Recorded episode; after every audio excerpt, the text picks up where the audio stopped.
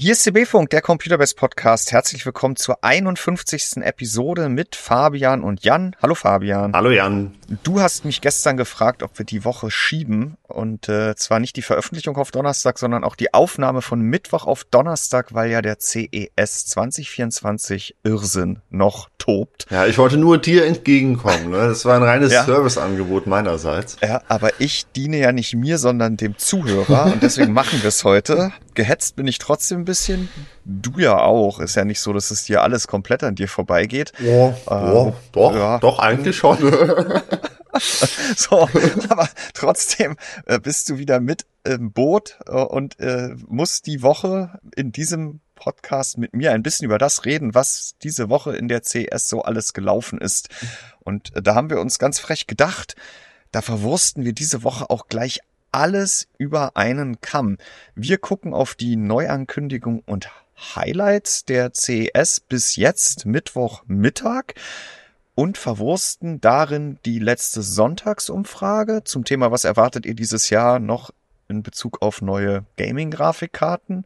Und eine, ja, Leser-Zuhörerfrage, die glaube ich gar nicht als solche gemeint war, aber auch sehr gut dazu passt, äh, zu dem, was wir hier diese Woche zu besprechen haben. Und die Glaskugel, die wir letzte Woche im Teaser hatten, die AI-Glaskugel, Fabian, mit dem auf den Kopf gestellten Prozessor im Sockel, was die AI ja irgendwie so liebt, ähm, das, äh, ja, die werden wir nochmal rausholen. Äh, nicht für den Teaser, aber wir müssen nochmal die Glaskugel gucken.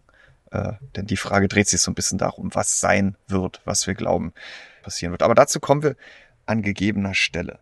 CES 2024 in Las Vegas, das ist immer die erste große Messe des Jahres. Dieses Jahr erst in der zweiten Kalenderwoche, weil Neujahr auf die erste gefallen ist. Wir haben schon drüber gesprochen. Nikolas und Frank sind vor Ort.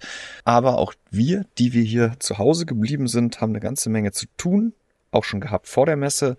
Viele Informationen, viele Neuvorstellungen gab es vorab unter NDA oder unter Embargo. Und vielleicht nochmal sagen kann an der Stelle gar nicht irgendwie einer, einer Verbandlung der Presse mit der Industrie, von wegen, die sie stecken unter einer Decke und machen da gemeinsame Sache und verkaufen ihre Produkte, sondern im Endeffekt geht es dann einfach darum, dass wir ja auch viel ausführlicher und, und äh, für, den, für die Leser relevanter berichten können, wenn wir vorab Informationen haben, sodass wir nicht im Zeitdruck der Messe da schnell irgendwas zusammenschustern müssen, sondern im besten Fall sogar nochmal Rückfragen stellen können oder ähm, Sachen, die uns besonders auffallen, auch besonders herausarbeiten können. Und äh, wenn, so, wenn sowas gut gemacht ist mit der NDS, dann profitiert eigentlich äh, nicht nur der Hersteller, natürlich auch der, weil der wird natürlich besser gecovert, sondern wir profitieren, weil wir weniger zeitkritisch arbeiten können und die Leser profitieren auch, weil sie bessere, größere Inhalte dazu haben.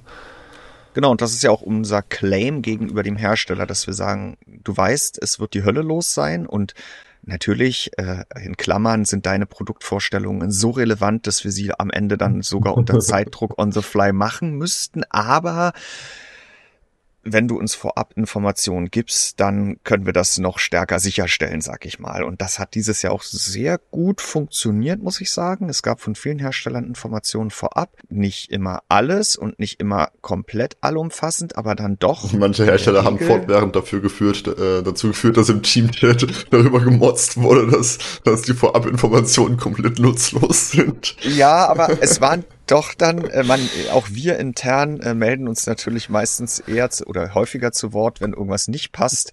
äh, ich, wenn ich so rückblicken, äh, zurückblicke, muss ich sagen, ziemlich viel war dann aber auch doch ziemlich umfangreich, äh, so dass wir viel vorbereiten konnten. Und äh, auch zu den großen nennen wir sie Plattformherstellern. Und jetzt springe ich mal auf die CES 2024 Themenseite und scroll mal ganz nach unten oder fast ganz nach unten, weil es gab ja auch so ein paar Vorankündigungen. Ähm, aber wir starten jetzt wirklich mal mit den Inhalten, die dann am Montag online gegangen sind. Selbst äh, von AMD, Intel und Nvidia gab es äh, etwas vorab. Bei Nvidia ist das ja relativ untypisch für die CES, selbst wenn da, oder naja, sagen wir es anders. Für die GeForce-Sparte ist es relativ untypisch, dass für das, was Nvidia zu CES zeigt, vorab Informationen mit der Presse unter NDA geteilt werden. Es gibt oftmals diese Omniverse AI-Geschichten, da gibt es einen separaten Call, da gibt es meistens etwas vorab, aber GeForce nicht unbedingt. Ich erinnere mich da an die 3060 12 Gigabyte, die war damals relativ, nicht relativ, da hatten wir nichts vorab und ich glaube letztes Jahr, wie war das da? Das war die 4070 Ti. Thai. Viel, das ähm, kann ich mich gerade nicht mehr dran zurückerinnern. Ja, aber das, das war eine seltsame Situation, weil das ja auch die 408012, beziehungsweise ich bin mir sicher vorher die 4070 werden sollte. Und davor das Jahr hatten wir die 3090 Ti, aber ich glaube, die kam dann ja doch erst wesentlich später. Also ist im Grunde genommen auch keine Messer gewesen, zu der Nvidia überhaupt auch viel GeForce gebracht hat. Dieses Mal mhm. gab es dann halt den großen Adder Refresh. Wir sind wieder super unterwegs. Aber bevor wir super gehen, gehen wir erstmal Ultra G. B? ah, okay. Wir, wir fangen an mit AMD. Als klatsche ich sogar schon einmal in die Hände. Das habe ich ja noch nie gemacht im Podcast, aber ich wollte mir hier nur noch mal persönlich eine Klappe geben. Ähm, der erste der drei großen Technologiehersteller, die dann von anderen Herstellern aufgegriffen wird und auf die, die ja auch die anderen dann immer warten müssen mit ihren Vorstellungen, das war AMD. Die haben am Montag Nachmittag deutscher Zeit ihre Neuigkeiten zur CS vorgestellt. Und da war ja wirklich eine Neuigkeit, eine richtige Neuigkeit darunter, nämlich AMD Ryzen 8000G, die Desktop APU, wobei mit APU ja weiterhin bei AMD Prozessoren mit, und jetzt muss man sagen, großer iGPU gemeint sind, denn seit Ryzen 7000 hat ja jeder Ryzen eine iGPU, aber mit deren zwei CUs RDNA 2, ja, ist die ja wirklich nur zum Windows Desktop ausgeben und Videobearbeitung oder Beschleunigung gedacht. Jetzt haben wir bis zu 12 CU. Das ist das, was wir seit Anfang letzten Jahres unter den Ryzen 7000 Mobile, wobei 7, 7040er Serie, ja, nur, nur das ist ja Phoenix kennen. Äh, also eine Zen 4 RDNA 3 APU, die jetzt in den Desktop kommt Ende November, äh Ende November, Ende Januar mit höheren TDPs und höheren Taktraten aber mit maximal 12 CUs, RDNA 3 iGPU. Also da ist sie nicht gewachsen, ist eins zu eins das, was wir aus dem Notebook kennen. Aber auch nur beim Topmodell sind es 12, ne? Beim 8600G sind es schon nur noch 8. Und darunter dann 4 und äh, genau, 2 mal 4. Ja, richtig. So, und jetzt könnte man meinen, okay, kalter Kaffee, ja, das Ganze ist doch aus dem Notebook schon ein Jahr verfügbar. Ja, stimmt. Aber für den Desktop-APU-Liebhaber ist das dann doch endlich mal ein wirklich großer Schritt, denn der ist ja, wenn er denn auf der Basis von Ryzen G-Serie unterwegs ist, noch auf einem 5000er G unterwegs und da sprechen wir über Cezanne mit Zen 3 und Vega Grafik. Und wir erinnern uns daran, Ryzen 6000 Mobile war ja der Schritt auf Zen 3 mit RDNA 2, das war ja ein wirklich, wirklich großer Schritt in Sachen Leistungsfähigkeit. Und den ist der Desktop nie gegangen. Der Schritt auf Ryzen 7000 Mobile mit RDNA 3 war ja klein, so 10 Prozent, mehr hat der nicht gebracht, ist dem Desktop-APU-Liebhaber jetzt aber erstmal ziemlich wurscht, weil der nimmt ja den RDNA 2-Sprung gleich noch mit. Also da denke ich, kann man wirklich gespannt sein. Werden mhm. wir, wenn wir die CPUs kriegen, vorab. Und wenn wir sie nicht vorab kriegen, dann halt im Nachgang auf jeden Fall uns ansehen. Ja, da wird man jetzt keine AAA Full HD. Genau, also es sind halt weiterhin 12 CUs. Also um, zum, ja. um den Vergleich zu geben, eine Grafikkarte, über die wir gleich noch sprechen, die aktuell bei AMD ganz, ganz unten angeordnet ist, äh, in der aktuellen Generation, die 7600 XT, äh, egal welche, die hat 32 CUs, hier haben wir ja. 12. Also das ist nochmal ein genau. gutes, genau. gutes, gutes Stück unter der schwächsten diskreten Lösung, die AMD anzubieten hat. Da muss man die Kirche im Dorf behalten. Ja. Das stimmt. Trotzdem für denjenigen, und das werden wir uns auch im Vergleich dann auch ansehen, der noch einen 5700G hat, da wird es ein Or und, und da er seine Gründe für hatte, der ist damals ja auch nicht auf diese Plattform gegangen, weil er Desktop GPU Performance mhm. oder aktuelle Desktop GPU Performance dann in der APU bekommen konnte. Der hatte damals seine Gründe, der wird sie wahrscheinlich heute noch haben. Für den wird es höchstwahrscheinlich einen ordentlichen Leistungszuwachs geben. Und es war auf jeden Fall eine Neuerung von AMD, die da vorgestellt wurde. Dann äh, gab es ja noch eine ganze Menge Futter für den alten Sockel. Äh, Volker hat es übertitelt mit Der Sockel am 4 lebt. Mhm. Denn wir haben die Vorstellung des Ryzen 7 5700X 3D gesehen, der ja vor einer Woche schon im Handel aufgetaucht war, ja. ohne dass es da offiziell irgendwas zu gegeben hatte. Und der jetzt ganz offiziell auch, ähm, ich glaube Ende Januar, ich scroll mal hier kurz drüber, aber ähm, sehe es gerade nicht. Äh, ja, ich glaube, der erscheint jetzt auch im Januar ähm, offiziell weltweit und das unterscheidet ihn ja von diesem Ryzen 5 5600 X3D, den wir letztes Jahr mal exklusiv in den USA bei, ich glaube, Micro Center ja. gesehen hatten. Und ja, wir hatten schon bei Listungen im Handel gesehen, hm, preislich. Ja. ja, das Problem ist halt, also offiziell gemäß UVP oder MSRP, jetzt in Dollar, liegt das Teil halt tatsächlich 200 Dollar unter dem 5800 X3D, mhm. aber, oder mehr sogar, aber der 5800 X3D, den, den kauft halt auch keiner mehr für 490 Euro, auch wenn das die UVP ist. Der ist im Handel für knapp 300 Euro verfügbar. Und wenn dieser 5700 X3D dann jetzt für ja, auch knapp 200 Euro startet, also aktuell bei der günstigsten Listung ist er stolze 9 Euro günstiger, dann greift mhm. natürlich jeder zum 5800 X3D. Mhm. Ich muss zugeben, ich dachte eine, eine, eine, kurze Zeit lang, als ich mich noch nicht damit beschäftigt habe und das nur überflogen habe, als es noch Gerüchte waren, da dachte ich, das ist jetzt der Sechskerner, aber nein, der 5700 ist ja auch der Achtkerner. Insofern finde ich das sowieso schon ganz verwunderlich, dass wir dann zwei Achtkerner mit X3D haben, äh, die dann in dem Fall 400 Megahertz trennen. Ne? Ja. Also 10% beim, beim Turbotakt, hm. was sich dann in CPU-limitierten Szenarien, ich wüsste nicht, was dagegen spricht, in 10% Leistungsunterschied gipfeln sollte. Es ist halt auch wieder eine 105 Watt CPU von der TDP her. Also ich hätte dann vielleicht auch gedacht, okay, das wird dann vielleicht eine 8-Kerner auf 65 Watt, äh, wie wir das ja von den 5700 äh, dann kennen, aber äh, 105 anscheinend. Gut. In Spielen wird das auch nicht brauchen. Ja. Oder noch weniger als der große. Preislich gut mit den 249. Ich denke, wenn er dann verfügbar ist, wird er oder sollte er sich dann kurzfristigst bei 250 um, oder an 250 Euro orientieren.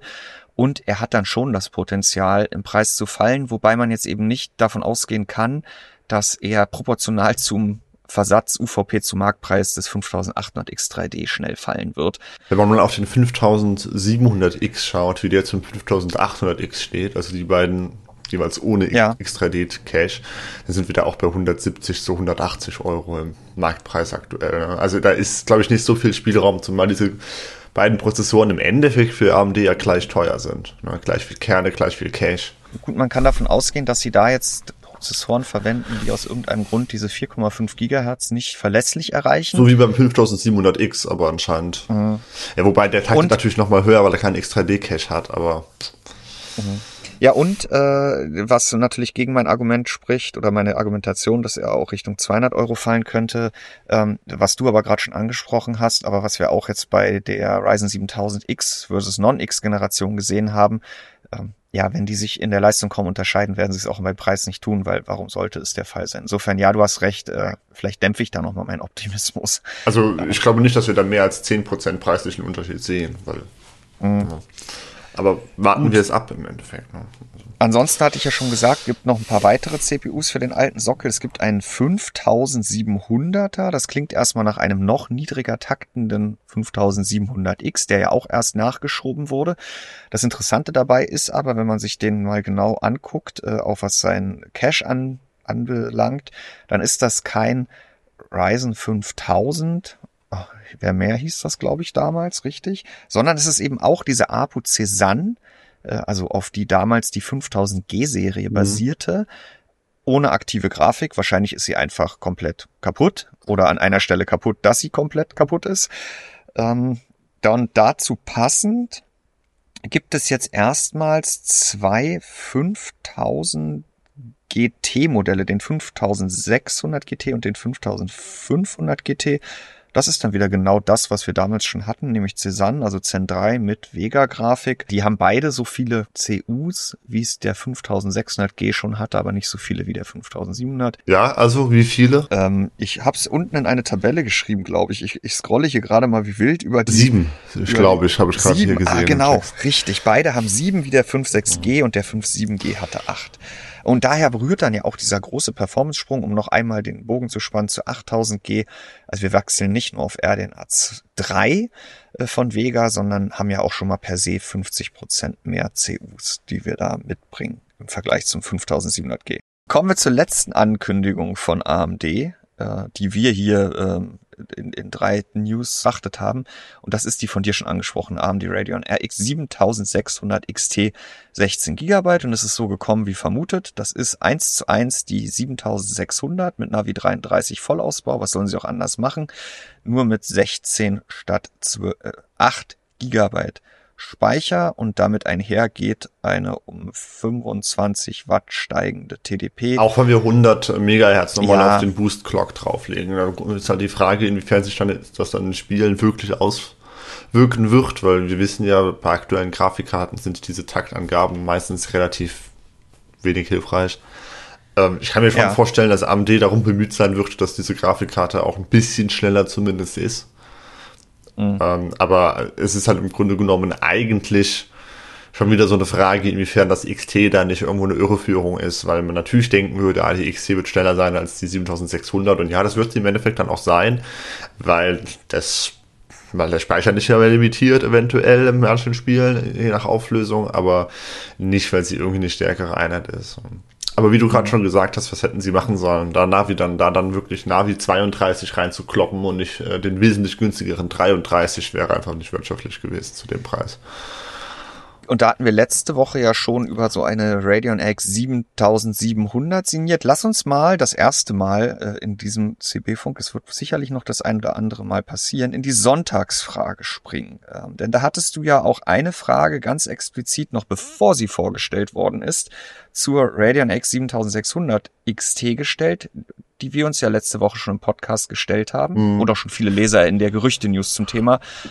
Ist das eine tolle Sache, dass die Grafikkarte auf diesem Leistungsniveau dann doppelt so viel Speicher hat oder oder ja. Wie stehst du zur kolportierten Radeon RX 7600 XT? Eine solche Grafikkarte braucht in jedem Fall nicht nur mehr Grafikspeicher, sondern auch mehr Kerne. In dieser Leistungsklasse wäre der zusätzliche Speicher sonst wenig sinnvoll. Das haben 47% gesagt, die Mehrheit in dem Fall.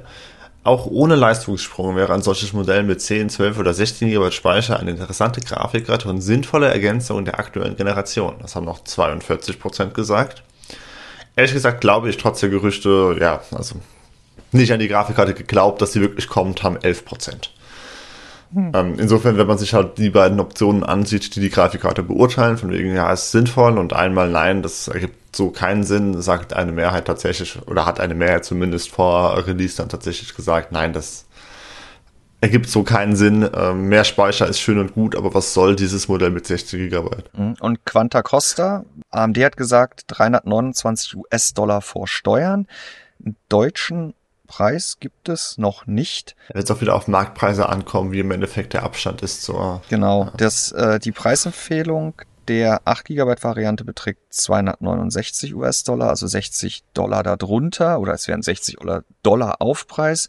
Und in der Tat kostet, äh, wobei, was heißt in der Tat? Nein, in, in Deutschland kostet die 7600 äh, aktuell 269 Euro, also eins zu eins die US-UVP, deren UVP beträgt aber in Euro 299 Euro. Also äh, kann man daraus schließen, dass der deutsche Preis der XT dann 359 Euro betragen wird. Also 60 Euro Aufpreis oder sogar noch mehr. Das ist zwar nicht ganz so schlimm, wie es bei Nvidia ist, mit diesem ollen 16 Gigawatt Modell der 4060 Ti. Ja. Was ja bei der schon ein bisschen fragwürdig war, obwohl die ein gutes Stück schneller ist. Also da selbst aus technischer Perspektive Euro. schon. Aber es ja. wäre nicht ganz so teuer, das wollte ich gerade genau anmerken. Prozentual wäre es aber im Endeffekt der gleiche Aufpreis. Mhm. Und ich glaube, das ist nicht attraktiv. Also die Karte wird es bei uns, bei euch, liebe Zuhörer, sicherlich schwer haben. Es gibt durchaus den einen oder anderen, der in den Kommentaren zur offiziellen Ankündigung geschrieben hat, ja, was wollt ihr eigentlich? Ne? Jetzt habt ihr halt in dieser Preisklasse oder in dieser Leistungsklasse die 16 rundum sorglos Gigabyte. Ich sehe halt weiterhin auch. keinen Grund, die aktuelle, aktuelle Generation da zu kaufen und nicht einfach Ja, eine ja. 3060 äh, 12 Gigabyte oder eine 6700 XT 12 Gigabyte, die finde ich nach wie vor attraktiver. Haben wir AMD abgehakt, sogar schon gleich mit der Sonntagsfrage. Äh, wobei ich sehe, es gibt äh, neu angekündigte Spiele mit AMD, FSR und Nvidia DLSS, beide Male Frame Generation, also es schimpft sich bei Nvidia Frame Generation und bei AMD Fluid Motion Frames, wobei dich ja auch Wolfgang vorhin wieder für einen Artikel, der da demnächst erscheint, äh, dazu angeraten hat, auch bei AMD ist halt äh, Frame Generation zu nennen, weil ja. es macht AMD selber, es werden die Nutzer wahrscheinlich auch tun und ähm, ja, äh, da wurden ein es paar neue Spiele ja. angekündigt. Aber äh, ich muss gerade gucken, sie, sie steht ein bisschen weiter oben, als man es vermuten könnte, äh, in rückgewandter chronologischer Reihenfolge, weil wir da noch ein Update hatten. Nvidia hat wie erwartet die vier Super-Grafikkarten angekündigt. Nein. Die drei. Oder weißt richtig? du schon mehr Und, als ich? oh Gott, verraten. Nein, weiß ich nicht. Und äh, weiß ich nicht. Punkt. Und ähm, oh Gott, jetzt glauben alle, ich weiß was. Nein, ich weiß gar nichts. Äh, da sind wir aber gleich auch noch mal bei der Sonntagsfrage zu dem Thema. Und ja, das Einzige, was am Ende noch offen war, waren die Preise. Da hatte Nvidia dann zur Ankündigung auf der CS und uns vorab nur den US-Dollar UVP genannt. Und da haben wir ein klares Bild gesehen. Die 4070 Super und die 40 Ti. 4070 Ti Super. Oh, die Super Pi hätte ich ja gedacht, aber. Ne. Ja, den, den UVP des Vorgängers, des jeweiligen Vorgängers und die RTX 4080 Super wird 200 US-Dollar günstiger und du hast dann im Nachgang, glaube ich, auch noch die Euro-UVP das war Christian, aufgetan. Creso. Ähm, ah, ja, ich, ich habe nur assistierend ja. unterstützt. ja, also genau, also im Europreisen ist es ja sogar so, dass auf dem Papier gemäß UVP die 4080 220 Euro günstiger wird und die 4070 TI Super wird 10 Euro günstiger, also 890 statt 900 Euro und bei der 4080 Super halt 1110 statt 1330. Mhm. Und der große Nvidia-Claim ist jetzt dann auch, es gibt mehr FPS pro Euro. Genau, das ist quasi so die Aussage zu jeder dieser drei Grafikkarten, ne? also so um die 20 Prozent mehr FPS pro Euro. Bei der 4080 halt, weil sie günstiger wird, bei den anderen beiden, weil sie stärker werden. Mhm. Und die 4080 wird ja super, wird ja auch, Wolfgang hat geschätzt, zwei bis drei Prozent schneller. Aber ja. das ist bei der, wie in der drei, äh, 2000er Generation, kauft man die nur wirklich nicht, weil sie schneller ist und um Gottes Willen nicht als Upgrade von einer 4080. bei den anderen ja, beiden äh, ist es auch eine knappe Kiste mit, sagen wir mal 10, 15, 20 Prozent, je nach Titel. Und gerade bei der TI Super. Wird es halt sehr davon abhängen, ob ja. das äh, Speicherinterface oder der VRAM limitiert hat, dann vielleicht in UHD. Ich glaube nicht, dass ja, es nur zwei Prozent sind bei der 4080 Super. Ich glaube so drei, vier, vielleicht fünf werden es da schon, aber und bei der 4070 Ti TI super, super, da spricht Nvidia jetzt ja auch davon, dass das auch eine super UHD-Karte ist, weil mit 16 Gigabyte da alles geht. Ich glaube, sie haben äh, irgendwas gesagt von wegen WQHD 144 oder sogar UHD. Ja, und das heißt, nicht natürlich, dass das mit der alten nicht ging. Aber sie erwähnen jetzt äh, ganz deutlich, dass auch UHD jetzt dank. Also sie wissen schon, was das Problem bei der 4070 Ti ja. war oder ist. Ja, war, weil sie ja. wird ja jetzt tatsächlich ersetzt. Genauso wie die 4080, die auch ersetzt wird. 4070 bleibt, wie das im Vorfeld schon vermutet wurde, äh, bestehen da ist jetzt auf der deutschen Nvidia-Website, zumindest gestern war das noch so, dass da immer noch die 659 Euro angegeben wurden, so wie bei der 4070 Super, was natürlich nicht sein kann. Die 4070 muss jetzt günstiger werden, sonst wäre das, wäre das ja wenig sinnfrei, äh, wenig sinnfrei, ja, wäre eben sinnfrei. Ist aber noch die Frage, wie das da dann in Europreisen aussehen wird, sowohl gemäß UVP als auch dann tatsächlich am Markt.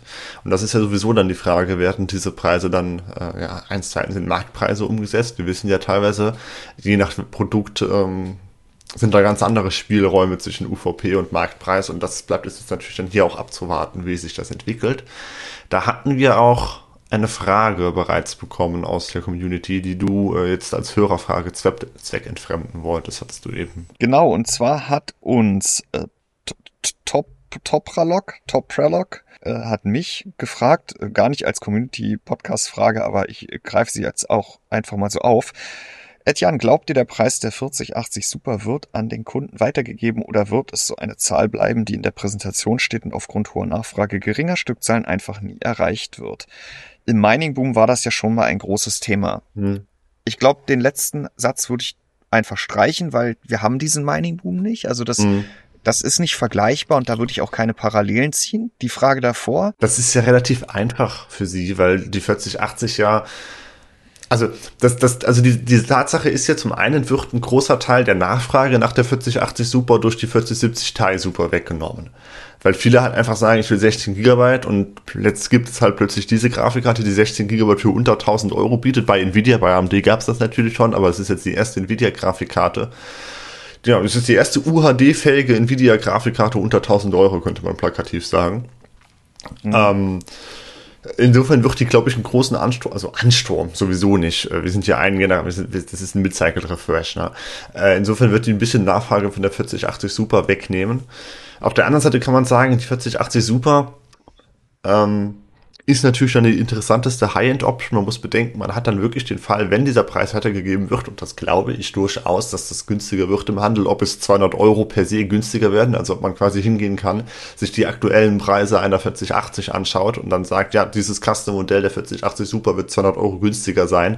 Das glaube ich nicht zum Start. Äh, die 4080 hat ja theoretisch eine UVP von 1329 Euro, war zuletzt immer für um die 1100 Euro verfügbar, äh, also ohnehin schon 200 Euro günstiger günstiger. Ich vermute, dass es jetzt am Anfang so aussehen wird, dass man die 4080 Super zum gleichen oder etwas geringeren, geringeren Preis der 4080 bekommt und dass sich dann, dass dann im Laufe der Zeit, wenn man sich diesen 200 Euro Preisdifferenz vielleicht annähert, das bleibt jetzt abzuwarten. Ja. Ja, aber glaubst du, dass sie ab Start 1109 Euro kosten wird? Ich gehe davon aus, dass es Modelle geben wird, die, ja, also die FE ja sowieso, ne, aber ähm, ja. ich, ich glaube, es wird auch Custom Designs geben. Vielleicht nicht so viele, vielleicht werden es auch 1120 und nicht 1109, aber ich denke schon, wer, wer will um die 1100 Euro, der wird das kriegen. Das ist ja aktuell bei der 4080 auch schon der Fall und die kostet jetzt, wie gesagt, gemäß UVP schon 200 Euro mehr. Was ich halt nicht mhm. glaube, ist jetzt, wie gesagt, dass wir dann plötzlich Modelle für 900 oder 1000 Euro haben, nur weil das dann 200 Euro unter der 4080 läge. Das ist halt unrealistisch, aktuell direkt zum Start. Worauf ich noch hinaus wollte, was ich halt interessant ja. finde, ähm, ich, halt, ich, ich wir haben ja bei der 4090 immer noch das Problem mit dem Preis. Es ist zwar nicht mehr über 2000 Euro, aber sie ist immer noch unverhältnismäßig teuer und die einzige GeForce der aktuellen Generation, die deutlich dann über der UVP auch liegt. Äh, das wird natürlich noch mal ein bisschen schwieriger jetzt, wo wir die 4080 haben, die plötzlich günstiger ist. Die hatte ja jetzt zuletzt ohnehin schon das deutlich bessere Preis-Leistungs-Verhältnis. Jetzt mhm. ist es dann wirklich so, dass diese 4090, wenn wir diese Preissenkung dann haben, dass die 4090 das Doppelte kostet und dann nicht mal mehr 33 Prozent, sondern nur noch knapp 30 Prozent schneller ist in UHD. Äh, also mhm. das äh, 30 Prozent Leistung für 100 Prozent Aufpreis wird dann halt sehr schwierig. Insofern ja. könnte man fast die 4080 super dann als das de facto Topmodell für Spieler anziehen. Ja, und ich habe gerade noch mal geguckt, äh, die, wenn die 70 Ti Super 20 Prozent zulegen sollte, was aber glaube ich wirklich das äh, de, dem maximal möglichen entspricht, wobei es dann wieder, wie gesagt, darauf ankommt, ob in der jeweils gewählten Einstellung auch in unserem Parcours dann vielleicht hier und dann malus durch 12 Gigabyte. Sie hat halt auch nicht mehr TDP war. bekommen, also die Thai Super. Mhm. Das können natürlich krasse Designs aushebeln, wie sie wollen.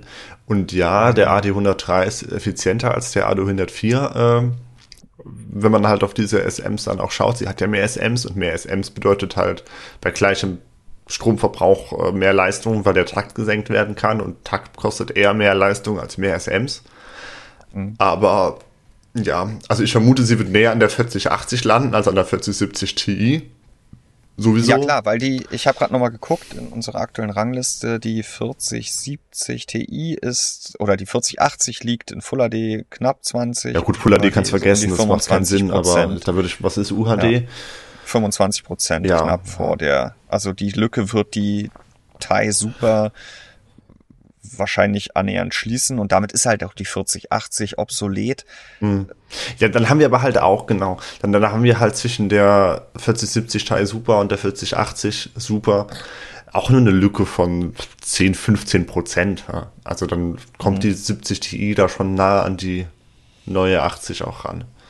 Ja, und jetzt bin ich gerade schon wieder in die Sonntagsfrage gesprungen, aber wir können ja nochmal auf die Umfrage in ähm, der News zum Thema gucken. Die hatte ich da noch eingebunden. Äh, wo ist sie, wo ist sie, wo ist sie? Ich hatte gefragt, welche RTX 4000 ist nach Vorstellung der Supervarianten dein Favorit und alle genannt, von der 4090 bis zur 4060. Mhm. Und ich habe die genauen Zahlen jetzt gerade nicht vor mir, aber ich weiß, die 4070 Ti Super war mit großem Abstand. 46 Prozent. Ja, wie gesagt, also es wird halt einfach äh, der Fakt sein, dass man hier plötzlich 16 Gigabyte Grafikspeicher bei Nvidia bekommt für unter 1000 Euro.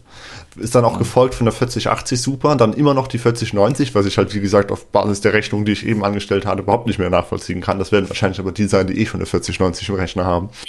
Äh, dann die 4070 Super. Und äh, dann die 4070 mit 2,6 Prozent, wo ich gedacht hätte, das werden mehr sein. Gut, die haben noch nicht den offiziellen Europreis, aber wenn die sich jetzt dann im Markt eventuell, wo die 4070 Super dann, wenn die etabliert ist, wenn sich dann die 4070 ähm, Richtung 500 Euro vielleicht bewegt. Das könnte auch sehr interessant werden, weil das ist ja aktuell schon die GeForce mit dem, also die, die Ada GeForce mit dem besten Preis-Leistungs-Verhältnis. Ja. Ähm, wenn die jetzt nochmal günstiger wird, vielleicht bis in die 4060 Ti 60 GB ersetzt, das ist ja ohnehin schon mal eine lange Spekulation. Ähm, ja, also das, die finde ich dann immer noch sehr interessant. Die 4070 Super, by the way, wahrscheinlich landet die dann fast auf dem Niveau, das wir von der 4070 Ti bisher kennen. Also ein bisschen mhm. langsamer, aber nicht so viel. Genau, und wenn wir die dann, Sonntags... Achso, ja. du. Ja, nee, spring du. Du willst wahrscheinlich die gleiche Frage. Ja, ich, ich hatte ja extra, also wir wussten ja, wo es preislich hingeht beziehungsweise ich wusste es nicht offiziell, weil äh, sobald Sachen offiziell werden, ist dann ja Wolfgang zuständig und nicht mehr ich, aber im Endeffekt, ja. Ähm, deswegen habe ich mal ganz frech gefragt, noch einen Tag vor, vor Release der neuen äh, Super-Grafikkarten, vor Ankündigung, nicht, ja. Was erwartest du preislich von GeForce RTX 40 Super? Und ich habe als Antwortmöglichkeit wieder drei Optionen gegeben. Im Endeffekt ähm, ich bin überzeugt, dass die Grafikkarten günstiger werden im Vergleich zu ihren Vorgängern und äh, dass RTX 40 damit auf einen Schlag deutlich attraktiver wird. Ich gehe davon aus, dass die Preise der 70er, 80er Klasse zumindest auf dem Papier unverändert bleiben. Ich würde darauf spekulieren, dass die drei Super-Grafikkarten auch gemäß UVP teurer werden als die aktuellen Varianten. Und interessanterweise haben, wo das ja ohnehin schon Gerüchte waren, die ich ja auch aufgegriffen habe, dass es ein bisschen günstiger werden könnte, eventuell vor allem oben raus, haben fast 60 Prozent äh, abgestimmt, nee, es wird teurer. 30 Prozent haben gesagt, es bleibt unverändert und nur 9 Prozent haben gesagt, nee, es könnte durchaus vielleicht günstiger werden und RTX ja. 40 wird auf einen Schlag deutlich attraktiver werden und das, da, da musste ich schon sehr schmunzeln, als ich das dann gesehen habe, dass sich das so herauskristallisiert. Ähm, ich habe dann aber einen Kommentar dieser Sonntag, unter dieser Sonntagsfrage gelesen. Äh, da meinte irgendein Leser, ich weiß nicht mehr, wer es jetzt war, mehr Leistung bei günstigerem Preis. Nee, das, das klingt sehr seltsam. An sowas glaubt er nicht. Und dann dachte ich mir ganz kurz so, ja, Moment, aber das ist doch eigentlich das Versprechen jeder neuen Grafikkarte, oder nicht? Aber nein, im Endeffekt sagt das ja alles über Adder aus oder über die bisherigen Adder-Grafikkarten, äh, was, was man wissen muss. dass Leser es inzwischen schon sehr, sehr seltsam und einfach unwahrscheinlich und fast unmöglich finden, dass es mehr Leistung zum gleichen Preis geben wird. Aber ja, jetzt halt ist, doch. Das ist halt wirklich krass in diesem Umfeld und äh, wie man aber auch Marketing macht. Ne? Also mhm. Nvidia hat jetzt mit RTX 4000 äh, die Preise anderthalb Jahre lang vom ältesten Modell ausgehend der 4090 ja, schon so durchgezogen. Es gab einen riesen Aufschrei. Verkauft hat sich das Zeug trotzdem, ja, weil es auch was leistet oben raus und unten rum. Gut, da haben wir tausendmal drüber gesprochen. 8 GB Speicher und Fortschritt gegenüber dem Vorgänger. Aber mhm. DLSS 3 aka gleich Frame Generation. Wir lesen das ja auch weiterhin und vielleicht kannst du demnächst in einem großen Artikel mit tausend Fragen und Antworten dem einen oder anderen noch weiterhelfen. Aber er hat auch seinen Teil dazu beigetragen, dass das läuft. Immer noch verhasst, weil alles teuer und teurer als die Konkurrenz, äh, als die, die Vorgänger. Ja. Generation da, zuvor. Da, aber, aber jetzt erwarten alle, dass es natürlich noch teurer wird und jetzt wird es in zwei Fällen nicht teurer laut UVP. Wobei wahrscheinlich werden die Karten erstmal noch eine Ecke teurer sein. Im, was heißt wahrscheinlich? Die werden eine Ecke teurer sein im Handel als die alten Modelle. Ja, Marktpreis UVP-Vergleichen ist halt immer das alte. Ja, also. sie sind auch schneller. Bei der obenrum wird's ein bisschen günstiger. 60 Prozent unserer Leser werden auf dem kalten Fuß, äh, falschen Fuß erwischt, vielleicht auch auf dem kalten, bei den Temperaturen gerade draußen. Und äh, entsprechend positiv wird das Thema dann sofort aufgenommen. Ne? Aber das Preisniveau bleibt ja unverändert. Ja, also das oh. Ding ist, ich finde es halt immer sehr schwierig, auch jetzt, also um jetzt wieder den Advokaten des Teufels zu spielen, ne? ich finde es immer sehr schwierig, bei der 3080 hinzugehen und sagen, ja, die hat ja nur 700 Euro gekostet, weil, ja, ja. weil das halt de facto einfach irreführend ist. Ähm, UVP waren dann am Ende auch gar nicht mehr 700 Euro, sondern 730, 750 oder so, ich weiß es nicht. Die Custom Designs waren da immer teurer, wenn man dann ein ordentliches Modell haben wollte mit drei Lüftern, drei Slots, 30 Zentimeter, was auch immer.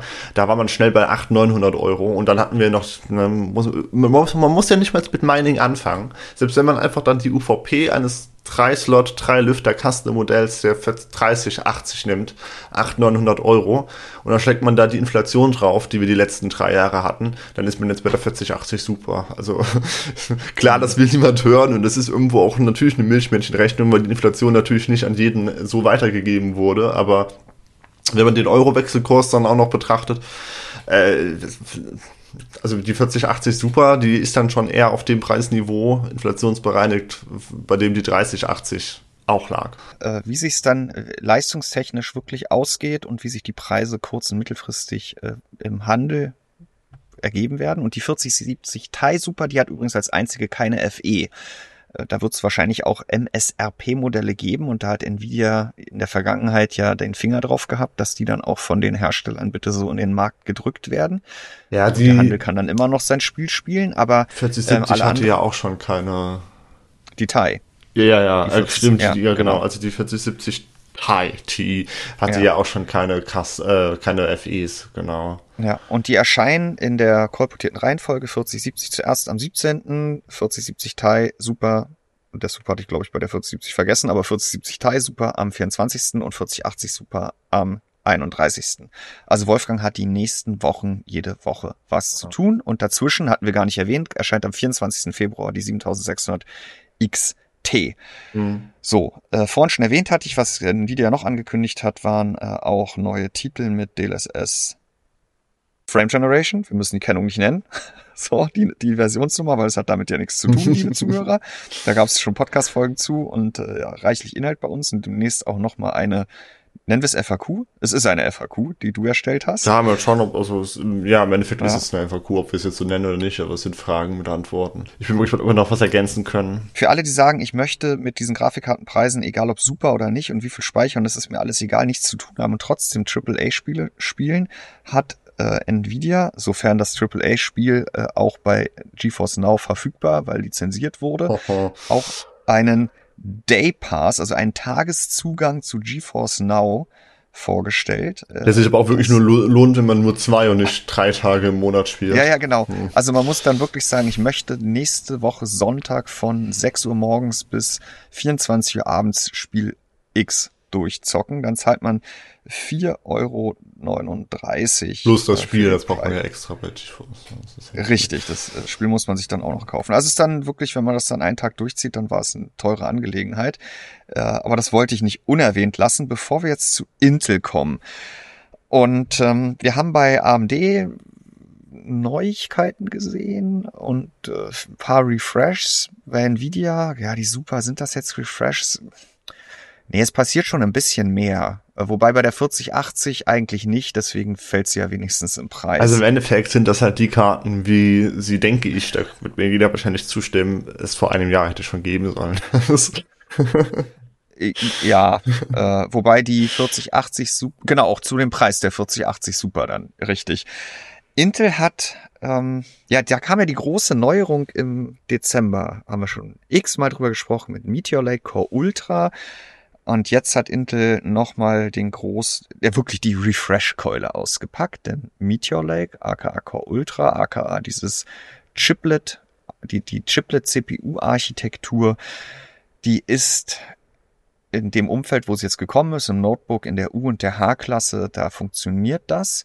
Aber wo es nicht funktioniert hat, ist oben raus im Desktop. Deswegen gab es ja letztes Jahr schon die 14. Generation Core K-CPUs auf Basis von Raptor Lake Refresh und entweder weil Intel es nicht will oder es einfach viel zu teuer wäre und sich ökonomisch nicht lohnt, auch unterhalb dessen, was wir mit Core Ultra jetzt haben, da lohnt sich Meteor Lake einfach nicht. Und deswegen hat, wir fangen mal mit den 14. Gen Core Desktop CPUs an, wie gemutmaßt, alles, was es letztes Jahr und naja, vorletztes Jahr schon gegeben hat mit Alder Lake und Raptor Lake, jetzt unterhalb der K-CPUs nochmal aktualisiert und das ist das gleiche Spiel wie bei den K-CPUs. Es gibt 100 oder 200 Megahertz mehr Takt zum UVP der 13. Gen. Es gibt einen Unterschied und zwar wechselt wohl, wenn man auf den Cache guckt, der 14.600 auch auf Raptor Lake. Der war letztes Jahr ja noch Alder Lake und hat deswegen diesen Gaming Boost nicht gehabt, weil ihm der zusätzliche Cache fehlt. Aber wie gemutmaßt, Fabian, bleiben dir ja 14.400 und 14.500 äh, und 14.100. Das bleibt alles noch auf Alder Lake. Tja, das ist echt. So. Und damit hat's da außer beim Takt seit zwei Jahren, auch wenn es jetzt 14. Gen heißt und nicht 12., eigentlich keinen wesentlichen Fort oder es hat keinen wesentlichen Fortschritt gegeben. Und da kann man hier ja nochmal das, gleich das Warndreieck aufstellen an jeden, der hier zuhört und denkt, ja komm, 14. Gen. Doch das der da Titel des Tests. Kein wesentlicher Fortschritt. Dann liest es ja wieder keiner. Es wäre im Endeffekt ja schon ein Euphemismus, weil man könnte auch einfach schreiben, kein Fortschritt. Ja, ähm, ja, ich glaube, das hatten wir letztes Jahr aber beim 13.100. Also wird der Titel schon wieder kein Fortschritt. Nein, aber wenn man jetzt glaubt, der 13.100 schon letztes Jahr äh, Raptor Lake dank des zusätzlichen Caches und dass diese Teillasttaktraten so viel höher ausgefallen sind als bei Alder Lake, hat ja einen Riesensprung gemacht im Spielen, den man eigentlich gar nicht erwartet ja. hätte, gerade wenn man zu den Top-Modellen guckt, die ja gar nicht viel mehr Boost gehabt haben. Und wenn man dann denkt, ja, dann kaufe ich mir dieses Jahr doch wirklich mal so ein 13.100, 13.400, der macht dann auch 20 Prozent plus, ja, dann hast du das nicht gehabt und es ist diese Generation halt nochmal genau das gleiche. Entsprechend spannend ist das grundsätzlich dieses Jahr. Und wir müssen mal gucken, was wir uns da noch ansehen. Ich glaube, die, Kleinen, die, die Kleinen, die Kleinen, da haben wir auch schon angefragt bei Intel, das haben wir eigentlich vor, aber jetzt die, die, die Non-K-Modelle, wo wir uns schon die K-Modelle angeguckt haben, ich glaube, da machen wir dieses Jahr dann nichts. Aber nicht im KS, der KS der ist noch nicht offiziell. Wird das, wird das so eine Geschichte wie letztes Jahr, dass der irgendwie ja. Shadow Drop, weil Intel selber weiß, wie peinlich das Teil ist. Und dann haben wir dieses Refresh-Game auch im Notebook.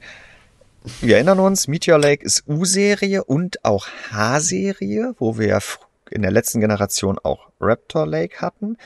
Was es äh, auch im Notebook nicht auf Basis von Raptor Lake gibt, weil äh, Meteor Lake, weil es eben nicht leistungsfähig genug ist mit Meteor Lake, sind die großen HX-CPUs, die es seit Alder Lake ja gibt. Und das sind ja die großen Desktop-Chips, die ins Notebook wandern. Und weil man die nicht abbilden kann mit Meteor Lake, gibt es da auch nochmal die 14. Gen HX-Prozessoren. Okay, 14. Gen, ich weiß, das ist noch die alte Welt bei Intel, vor Meteor Lake, vor Chiplet. Die heißt nicht Ultra, die hat noch ein i, aber es ist halt die alte Architektur, kann ich verstehen. No Ultra, no buy. ja, dann gibt es da darunter, unter HX und H und U mit Meteor Lake gibt es noch kleinere Intel Core Processors U-Series. Das hatte Intel ja schon mal angekündigt mit diesem neuen Namensschema, dass es unterhalb von Core Ultra auch diese Core Processors geben wird. Es, ja. Und jetzt könnte man ja denken, ach okay, wenn die nicht mehr 14. Gen heißen, sondern Core Processors, und die heißt jetzt nicht Gen 1, sondern Series 1, ähm, dann ist das aber auch was Neues. Weil es das heißt, dass, ich habe ja jetzt gelernt im Desktop und bei HX Notebook, alte Welt vor Meteor Lake ist 14. Gen, alles was anders heißt, ist neu. Aber nee, ähm, die Intel Core Processors Series 1 U Series Processors, ich habe jetzt den Folientitel vorgelesen, also es, wenn ich mich gerade lächerlich gemacht habe, dann liegt es nicht an mir.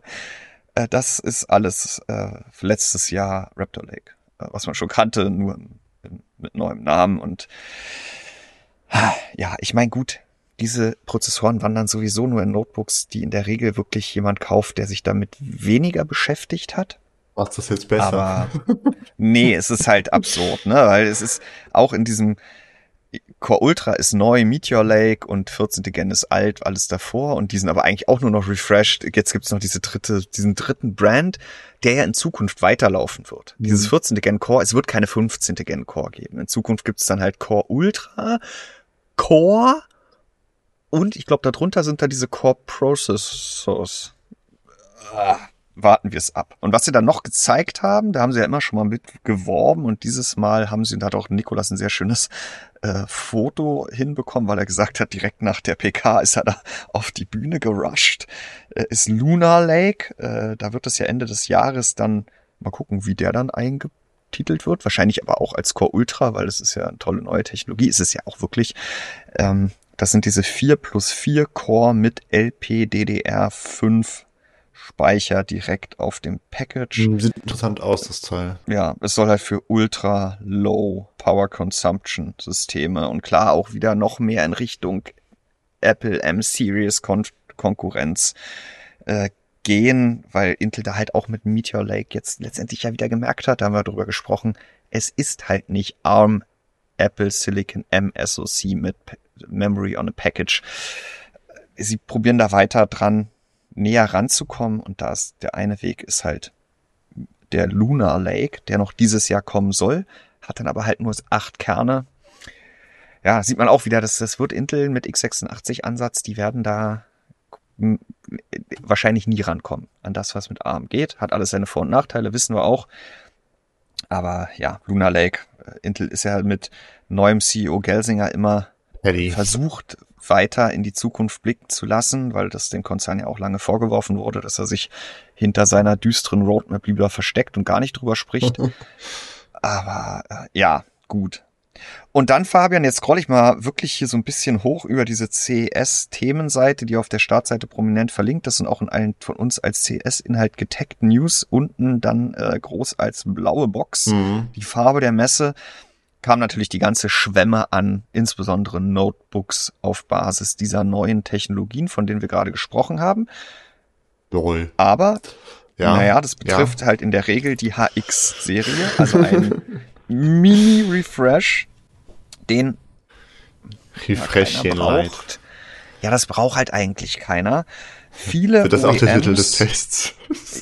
Also, naja, ganz ehrlich, also mir jetzt ein HX-Notebook zu holen, ich gehe aktuell nicht davon aus, dass ich das mache, weil sich gegenüber der 13. Gen einfach nichts getan hat und etwaige Unterschiede sind dann einzig und allein auf irgendwelche Leistungsprofile zurückzuführen. Ja, ja. Mal gucken, vielleicht hole ich mir so ein XMG Notebook, wo ich wie in der letzten Generation, da habe ich die Tests Für den gemacht, Test meinst ja, du die nicht TDP. Privat. Ja. Was ich privat mache, geht dich einen feuchten Kehricht an. Aber ich meinte den Test. Ich weiß Und, genau, dass du äh, privat nur auf äh, Test-Samples agierst. Ne?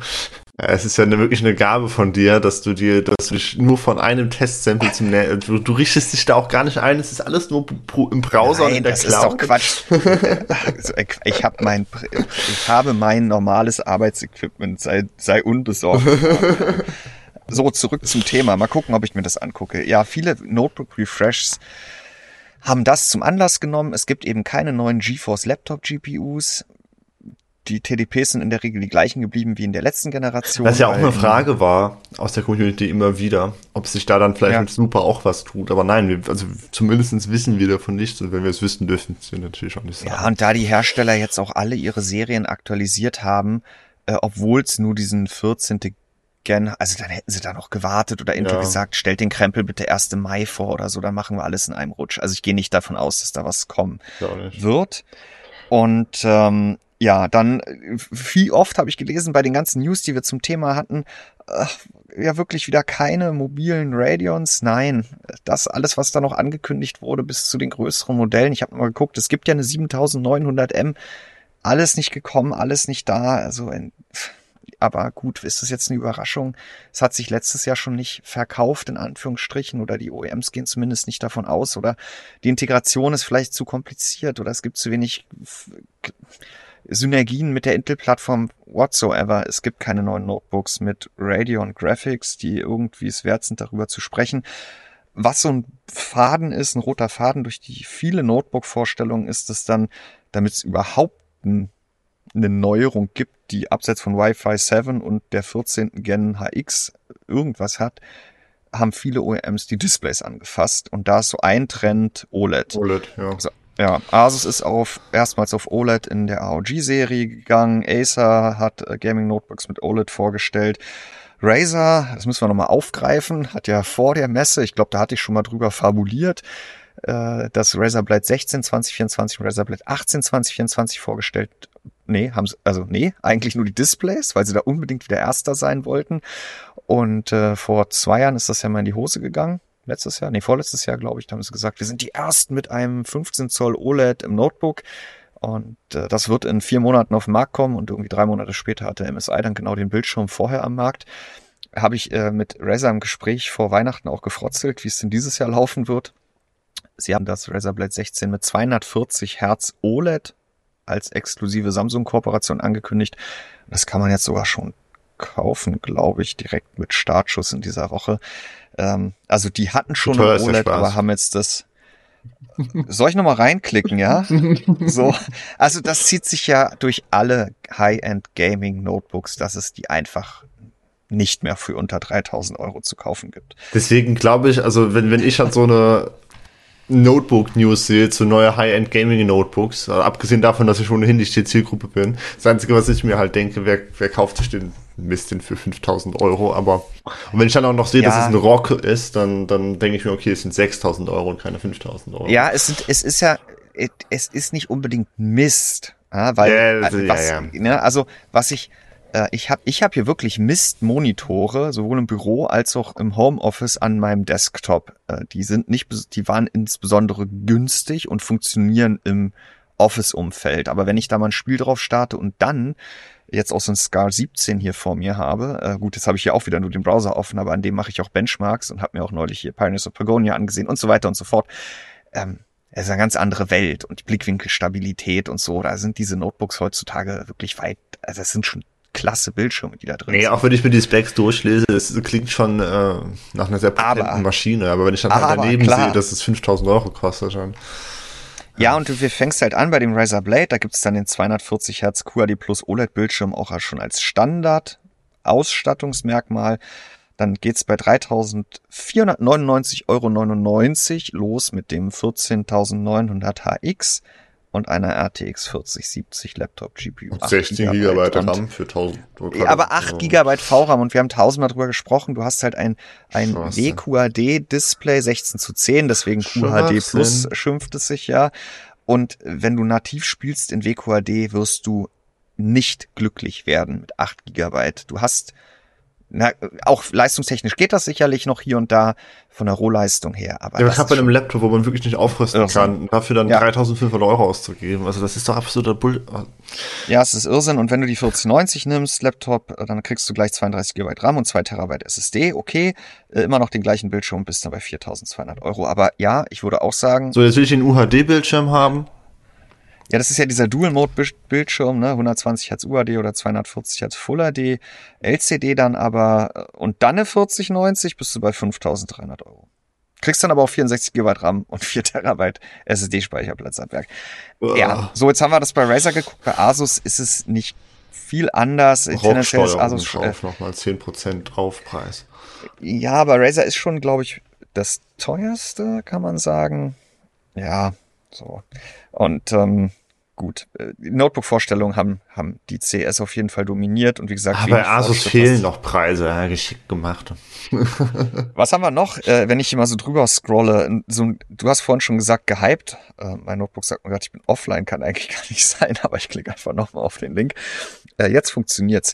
Äh, schon im Vorfeld extrem gehypt war dieses MSI Claw äh, das Gaming Handheld von MSI in wahrscheinlich engster Kooperation ja, also ich entstanden. vermute, das ist doch nur auf Intel zum Mist gewachsen, oder nicht? Mhm. Also ich habe auch in der News zum Thema geschrieben, dass MSI so ein enger Intel-Partner ist. Da denkt jetzt sicherlich der eine oder andere, ja, na und, die ganze Industrie ist doch irgendwie enger Intel-Partner. Ja, das stimmt schon. Aber während Asus sich ja die letzten fünf, sechs Jahre auch ja schon emanzipiert hat, was dieses ganze Thema AMD anbelangt. Es gibt von niemandem so viel Gaming-Hardware mit AMD. Da hat Asus, glaube ich, wiederum die starke Position, die der Hersteller schon hat, auch genutzt zu sagen, so, nee, wir machen gerne mit jedem, aber auch eben mit jedem. Und MSI war zuletzt dann schon sehr Intel fokussiert und war ja auch immer der Launch-Partner. Also wenn es Testkits gab für CPU-Generationen, dann gab es oft die CPUs von Intel und parallel noch ein Testkit von MSI. Die ganzen Notebook-Neuvorstellungen waren MSI-basiert und Nikolas hat jetzt auch so eine NDA-Benchmark-Session, aber ich glaube, entweder ist das NDA dann noch nicht Darf ich da überhaupt drüber sprechen? Ach, vergessen wir das einfach mal, was ich da gerade angesprochen habe. Auf jeden Fall ist Intel und MSI, das sind schon dicke Partner. Ja, und es ist daraus halt ein Windows, natürlich Windows Gaming Handheld entstanden, was dem RG Ally stark gleicht, wahrscheinlich sogar das gleiche Display einsetzt, aber nicht auf AMD Ryzen setzt, sondern auf Intel Core Ultra einen größeren Akku besitzt und also noch eineinhalb Stunden schlapp macht. Ja, oder nach zwei Stunden, wenn du ein kleineres Profil nutzt und vielleicht oh, auch erst nach drei, wenn du dieses kleinste Profil nutzt und ich denke, das werden wir uns, wenn wir es in die Hände kriegen, ja. auch mal ansehen. Wir hatten ja aus, aus Asus RG Ally da, das haben wir leider nicht mehr bei uns. Das ist zurück beim Hersteller, aber unterm Strich kann man glaube ich sagen, es ist schon, es ist ein Thema, was bleibt, diese Gaming Handhelds. Also ich persönlich sehe da halt nach wie vor bei von keinem Hersteller Konkurrenz zum Steam Deck und nicht nur, weil das halt mit SteamOS läuft, sondern weil das halt einfach, klar, das ist hardware-seitig erstmal mit der Display-Auflösung und so, ist das was anderes, was Schlechteres, aber ich spiele auch lieber vier Stunden Indie-Game da drauf, als äh, mir das Teil in einer Stunde mit einem AAA-Game leer zu saugen, das dann auf dem kleinen Display trotzdem nicht opulent aussieht. Und apropos Aussehen, dieses MSI äh, Claw Handheld-Konsolchen äh, sieht jetzt wieder sehr, sehr gamey aus. Also wieder so extrem gamey, dass, äh, dass ich mich damit eigentlich nicht in der Öffentlichkeit bringe. Naja. es ist ja auch nicht nur für dich erschaffen Nein, worden, sowieso Fabian. Nicht. Für mich ist das sowieso nicht gemacht. Weißt du, was noch gamey aussieht? Ich habe gerade weiter hochgescrollt auf unserer wirklich prall gefüllten CES-Themenseite. Das ist die MSI Spatium, Spatium M580 Frozer Liquid PCI Express 5.0 SSD. Äh, ja, da war mir auch schon klar, als Micha das angelegt hat, dass es sicherlich gut gehen wird und auch kommentiert wird. Das ist die. Ja, ein Meme. Äh, das, ja, also es ist ja, wir hatten jetzt ja neulich die M570 Pro mit diesem Irrsinns Passivkühler mit Doppelheatpipe, die ja in die meisten Mainboards gar nicht reinpasst, weil dann die IO ist doch alles Kühlung, so ein Nonsens. So und dass du, du das ja auch nicht brauchst. Und deswegen das das finde ich ja, das, das ist also das ist jetzt eine hybride Luft-Wasserkühlung auf der SSD, absurdestan groß noch schneller, weil es gibt jetzt ja den Phison E26 auch in dieser aufgebrezelten Version, die dann bis zu 14 Gigabyte die Sekunde schafft. Aber nein, es braucht kein Mensch und wahrscheinlich hätte der andere Kühler auch gereicht und auch noch kleinere Kühler würden reichen. Es ist halt dieses ganze Problem mit den ausfallenden Phison SSDs, wenn sie zu heiß werden am Anfang, was aber auch nur passiert ist, wenn man sie halt ohne Kühler betrieben hat in der Regel, hat halt dazu für gesorgt, dass es ja übertrieben, also die werden heiß, aber das Thema ist halt übertrieben präsent. Hm. Und die Hersteller probieren es jetzt mit für sich einzuvernehmen, indem sie, oder nicht alle, aber einige, indem sie halt dann diese absurden Kühllösungen vorstellen, was wiederum dazu führt, dass die Leute, die jetzt schon glauben, anders geht es nicht, sich bestätigt daran fühlen, dass es nicht anders geht. Und ich hoffe, das kauft kein Mensch. Äh, ja, ich bin nur gerade. Das denke ich mir generell bei PC Express 5.0 SSD ist, also zumindest aus dem, aus dem Gaming-Kosmos kommt. Das ist halt einfach nur absolut Hanebüchen. Äh, ich sehe gerade hier, Be Quiet hat äh, bestehende Hardware in weiß vorgestellt. Äh, ja, ein weißes Dark Base, das ist fantastisch. ja, da gab es ja auch mehrere, die, und da wurde ja schon drüber in den Kommentaren sinniert, ob es nicht besser White Base oder Light Base heißen müsste. Aber ähm, ja, hier XMG, wir haben vorhin schon drüber gesprochen. Vielleicht gucke ich es mir allein deswegen an, weil ich dann in 14900 HX 1 zu 1 mit dem 13900X vergleichen kann. Aber ihr könnt ja gerne mal in die Kommentare schreiben zu der Podcast-Notiz, wen es interessiert. Ich glaube, es interessiert halt leider keinen, weil es halt auch da kaum Fortschritt gibt. Äh, da gibt es halt auch so ein Refreshchen, in dem Fall halt noch nicht mal ein neues Display. Gut, und ähm, was ich noch ganz spannend fand, habe ich mich dann auch selber drum gekümmert, Fabian, das können wir ja zum Abschluss vielleicht noch aufgreifen, ist dieses ganze Thema weniger sichtbare Kabel im PC. Was uns ja schon seit ein paar Messen begleitet und immer wieder vorgestellt wird. Und jetzt soll es wirklich kommen, bald zu kaufen, I, I, TM? Von Asus. Ich muss noch mal ganz kurz ausholen. Oder da, zur besseren Einordnung. Ich glaube, das allererste Mal, dass da irgendwas gezeigt wurde, war Gigabyte im mhm. Jahr 2022 mit dem Project Stealth. Das waren Mainboards, die alle stromführenden und ich glaube auch SATA-Kabeln hinten rausführen. Da brauche ich dann natürlich auch ein passendes Gehäuse, so dass kein Kabel mehr sichtbar zum Mainboard geht ich glaube, das betrifft auch die, die Luft, also es betrifft, was ich glaube, es betrifft nicht nur die Strom, sondern auch die SATA und die Lüfterkabel und so oder Lüfteranschlüsse. Und dazu hatte damals schon Gigabyte eine Grafikkarte gezeigt, wo die PCI Express Anschlüsse nicht nach vorne, wie man das kennt, zur Glasfensterseite abgeführt werden, sondern genau auf der anderen Seite, auf der Rückseite. Mhm. Und weil die Grafikkarten in der Regel ja lang genug sind, dann auch direkt am Mainboard vorbei durch eine Öffnung im Gehäuse auf entsprechender Höhe nach hinten geführt werden. Und das gleiche haben auch Asus, da weiß ich gar nicht mehr, ob es damals schon so hieß, wie es jetzt heißt, Back to the Future, BTF, nennt es ja Asus jetzt. Ich glaube, ich habe das das erste Mal gelesen, also diesen Namen dafür. Und MSI hat das auch gemacht, äh, wobei MSI keine Grafikkarten hatte, wo die diese Anschlüsse auf die Rückseite verlegt wurden und Asus glaube ich auch nicht. Und diese Mainboards kamen dann auch schon und ausgewählte Gehäuse. Ich weiß jetzt nicht bei allen dreien, aber zumindest gibt es das Asus Mainboard zu kaufen und auch ein Gehäuse. Und ich glaube, bei MSI gibt es auch was zu kaufen. Das hieß ja erst AP DIY. So. Und so ein richtig großes Ding ist es nicht geworden. Und MSI hat mir auf der Gamescom im letzten Sommer auch noch gesagt, naja, wir gucken mal, das muss ja auch eigentlich ein Standard werden. Das ist ja das, was ich auch sage. Es wird nichts, also es wird nichts, solange da jeder Mainboard-Hersteller mhm. und jeder Grafikkartenhersteller sein eigenes Süppchen kocht. So, aber diese Plattform, also die im Wesentlichen darauf basiert, dass man ein Mainboard hat, das alle Anschlüsse nach hinten führt und ein passendes Gehäuse, das gibt es von allen dreien und auch hier und da schon so zu kaufen mit einem Mainboard und einem Gehäuse oder so. Also sich halt mal zusammentun. Ne? Also. So, und jetzt gab's letztes Jahr, da hatte ich auch was drüber geschrieben, wurden so White Paper von Asus geleakt, veröffentlicht, ich glaube geleakt, wo sie eine Grafikkarte beschrieben haben und ein Mainboard, wo Grafik, die Grafikkarte gar keine Stromkabelanschlüsse mehr besitzt, also weder alte 8-Pin noch neuen 12 Volt High Power Anschluss, sondern eine zusätzliche Kontaktleiste hinter dem PCI Express Slot, die ein entsprechendes Gegenstück auf dem Mainboard voraussetzt, über das wiederum dann die 600 Watt, die einen 12 Volt High Power Anschluss liefern kann, zugeführt werden und der 12 Volt High Power Anschluss ist dann ebenfalls auf der Rückseite vom Mainboard zu finden. Also den haben wir weiterhin. Und das hat jetzt Asus unter dem Back to the Future BTF Brand zur Messe nochmal gezeigt auf Basis einer 4090 Strix und einer 4070 Ti Super Tough und zweier Z97 Platinen, also inter Platin, interessanterweise da vorerst nur Intel und zweier Gehäuse und gesagt, das kommt demnächst und hat auch für das erste Quartal eine ganze Reihe weiterer Gehäuse von fünf oder sechs Partnerunternehmen, Be Quiet, Corsair, Inwin, äh, ich glaube Antec war auch dabei, ich hab's gerade, ich mal runter, ähm, Aerocool, äh, Cooler Master, Lian Lee, Fantech, Silverstone, Thermaltech, Thermaltech genannt.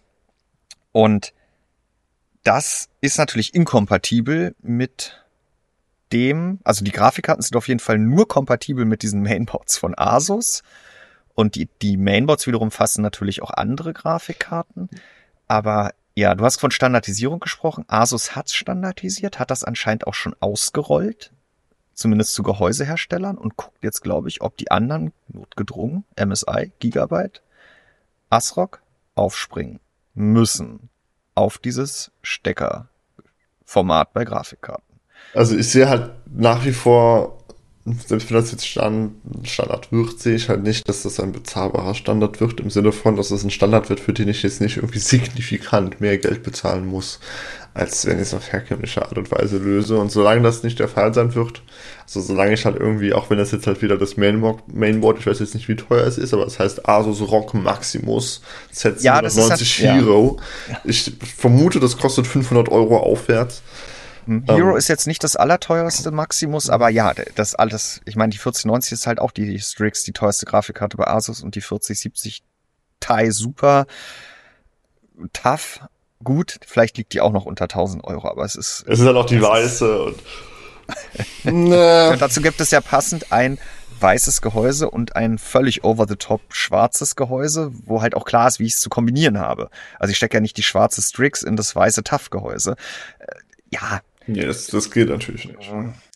Was sie auch äh, gezeigt haben, also Asus, was jetzt gerade aber gar nicht in, dein, in deinem Artikel hier drin ist, glaube ich, einen Adapter, hm. um den äh, Anschluss der Grafikkarte, also das ist ja hinten neben dem PCI-Slot ist da ja, neben diesem PCI-Stecker ist ja dieser Stecker für den Strom, der bei der 4090 natürlich bis 600 Watt führen muss und das Mainboard halt auch. Und es gibt einen Adapter von diesem Anschluss wieder auf 12 Volt VHPWR, ähm, also ja, 12 VHPWR oder 12 äh, 2x6, wie er dann jetzt heißt. Ja. Ähm, und als ich das Ding gesehen habe, ne, also ich habe das Plastik schon schmoren gehört. Äh, gut, den brauche ich dann ja nur, wenn ich mir so eine Grafikkarte, eine der beiden Grafikkarten schon heute kaufe, ohne mir das passende Mainboard zu kaufen, weil ich davon ausgehe, dass ich in Zukunft auf ein passendes Mainboard wechseln Wenn ich meine Grafikkarte weiterverkaufen will nach Gebrauch. Ja, also das ist ja auch der große Tenor unserer Leser und Zuhörer. Das, ja, viele finden es irgendwie ganz cool. Ja, prinzipiell auch, ist es cool, dass sich was tut und dass Standards aufgebrochen werden, ne? aber ob das jetzt der Weg, the way to go ist, das weiß ich nicht. The way to go für uns, Fabian, ist, dass wir jetzt gehen. und äh, ich, ich animiere alle unsere Zuhörer doch äh, gerne äh, auf computerbase.de vorbeizugucken. Ähm, da gibt's auf der Startseite jede Menge CES-Meldungen. Wer alle CES-Meldungen im Überblick haben will, der klickt auf der Startseite einfach auf diesen blauen CES 2014 Banner. Da findet er alles nochmal, was wir bisher von der CES berichtet haben. Und da wird die Tage auch noch einiges mehr kommen. Wir werden noch gucken, dass wir am Wochenende das ein oder andere Thema vielleicht nochmal zusammenfassend präsentieren. Äh, auch wenn wir ja jedes Mal probieren, auch in den Inhalten schon so eine kleine Einordnung zu geben. Oder diesen Podcast hierfür, dafür genutzt haben, um beispielsweise die für Notebook Neuvorstellungen nochmal plakativ mit im Wesentlichen nichts Neues, außer hier und da mal neue Displays äh, zusammenzufassen. Dann wird das nächste Quartal, auch wenn wir uns nicht x neue Notebooks ansehen werden, denn davon gehe ich einfach nicht aus, weil insbesondere in Sachen Grafikleistung, dass sich nichts getan haben wird, wird trotzdem geschäftigt mit den ganzen neuen Supergrafikkarten. Ja, wir werden auch die 7600 XT 16 GB ansehen. Ja, also das wird jetzt wirklich eine, also die gesamte restliche, ja, äh, den gesamten restlichen Januar werden wir jetzt jede Woche im CB-Funk auch über Nvidia-Grafikkarten reden. Das haben die schon geschickt eingefädelt. Dann schauen wir mal, wie das sich dann angeht mit den ganzen neuen AMD oder mit den neuen 8000er G-APUs und den 5700 X3D, den haben wir letzte Woche schon angefragt. Da hieß es erst, ja, können wir machen. Also natürlich nicht von AMD, der war ja noch nicht mal vorgestellt. Jetzt ruht da erstmal der See still. Vielleicht hat der ein oder andere Händler, der da letzte Woche schon was gelistet hat, ja doch noch eins auf den Deckel gekommen, weil das ja noch gar nicht rausgehen sollte. Denke, wenn wir den in die Hände kriegen, dann gucken wir uns den. Aber im aktuellen, wir haben ja gerade einen aktuellen CPU Limit Gaming Parcours auch mal Flux an und gucken, ob es die zehn Prozent, die dem Takt zufolge Unterschied rauskommen müssten, auch gewesen sind. Fabian, du magst es nicht glauben, hier sind minus sieben Grad. Es ist Mittwochmittag, aber noch scheint heute die Sonne. Ich gehe jetzt eine Dreiviertelstunde joggen. Kommst du dann an den, all den Traktoren vorbei, die dir bestimmt den Weg blockieren in Berlin? Ähm, nee, ich wohne ja hier am Stadtrand und hier sind Felder, aber da sind ja heute keine Traktoren. Ach die sind so, ja, wenn dann so. alle in der Stadt. und äh, die Straße, an der ich wohne, ist aber auch keine Zufahrtsstraße in die Stadt. Insofern sind ja auch keine Traktoren Okay. vorbeigefahren. Äh, ja, also ich werde über traktorfreie, tiefgefrorene Felder joggen. Nächste Woche, Fabian, du hast schon gesagt, ich gehe mal davon aus, es ist alles super. Lassen wir uns überraschen, wie super es dann am Ende gewesen worden sein Oh Mann. wird. also, bis dahin, think positive, Fabian. Tschüss. Tschüss.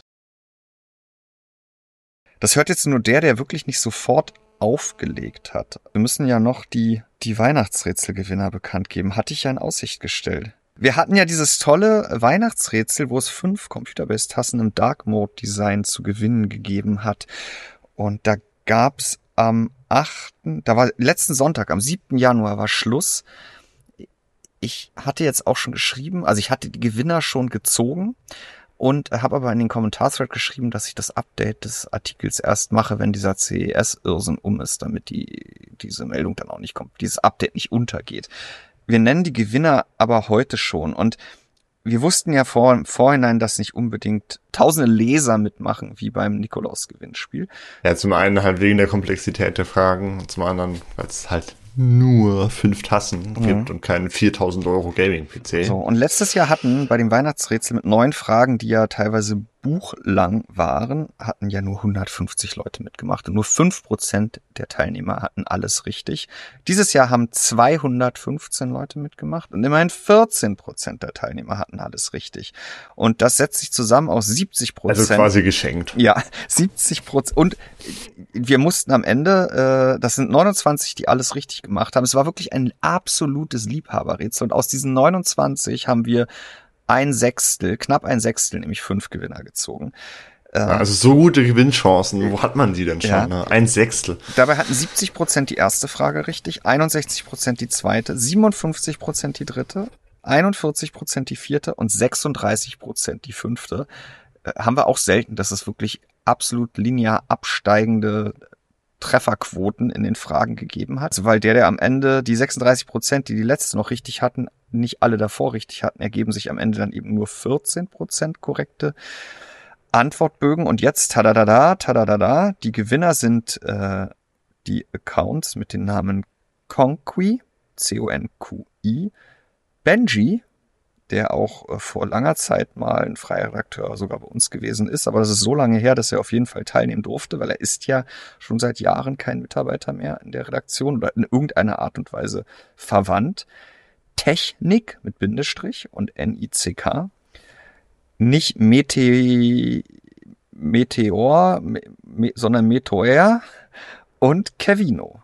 Äh, herzlichen Glückwunsch. Äh, falls ihr hier nicht zuhört oder es euch einer, der hier zugehört hat, im Gewinnspiel-Thread verrät, werden wir den Artikel dann am, ich denke mal Freitag zum Wochenende werde ich die Gewinner dann nochmal rausschreiben und dann am Wochenende mhm. die Tassen auf den Weg schicken. Und Statistiken nochmal zu jeder Frage, welche Antwort wie sehr angeklickt wurde, die können wir nochmal in den Kommentar-Thread rein ja, oder schreib's auch ins Abde. Was mich natürlich bei der Frage 5, für die ich verantwortlich zeige und zeichne mich jetzt natürlich selber auf die Schulter klopfen darf dafür, dass es ja wieder die schwerste war. Ähm, was mich dann natürlich sehr interessiert, welche falsche Fährte hat denn die meisten? Äh, hm, genau, weil das war ja die Frage, nach wie viel Pixel werden wirklich, nee, werden nicht nativ gerendert, wenn man in einer bestimmten Auflösung mit einem bestimmten DLSS Profil und aktivierter, perfekt funktionierender Frame Generation rendert.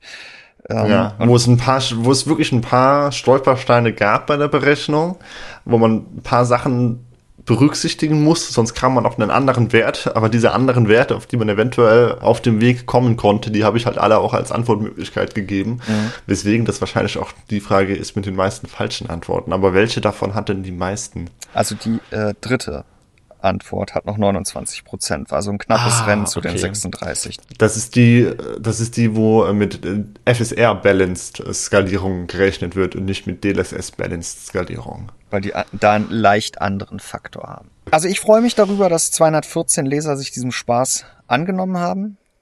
Machen wir nächstes Jahr bestimmt wieder jetzt haben wir schon zwei Jahre Erfahrung mit dem Weihnachtsrätsel. Vielleicht wird es ist ja noch einfacher. Aber es soll ja schwerer bleiben als das Nikolausrätsel. Wir gucken einfach mal. Und das heißt, das Nikolausrätsel wird auch noch einfacher. Jetzt, wir müssen hier zum Ende kommen. Ich gratuliere nochmal euch fünf Gewinnern. Toll, dass ihr da mitgemacht habt. Toll, dass ihr alles richtig habt. Mit Raten ging das definitiv. Also ja, man konnte es auch raten, aber äh, 0,25 hoch 5, dass die Wahrscheinlichkeit dann richtig zu liegen ist kann ich jetzt im Kopf nicht ausrechnen, ist aber relativ gering. Insofern, äh, jetzt, Fabian, Deckel drauf. Nächste Woche hm. wird alles super gewesen. Viel Spaß beim vielleicht. Tee oder Kaffee trinken aus einer wundervollen CB-Tasse. Ja, und äh, das mache ich aber erst nach dem Joggen. Und da geht's jetzt los. Also, bis dahin. Tschüss. Tschüss.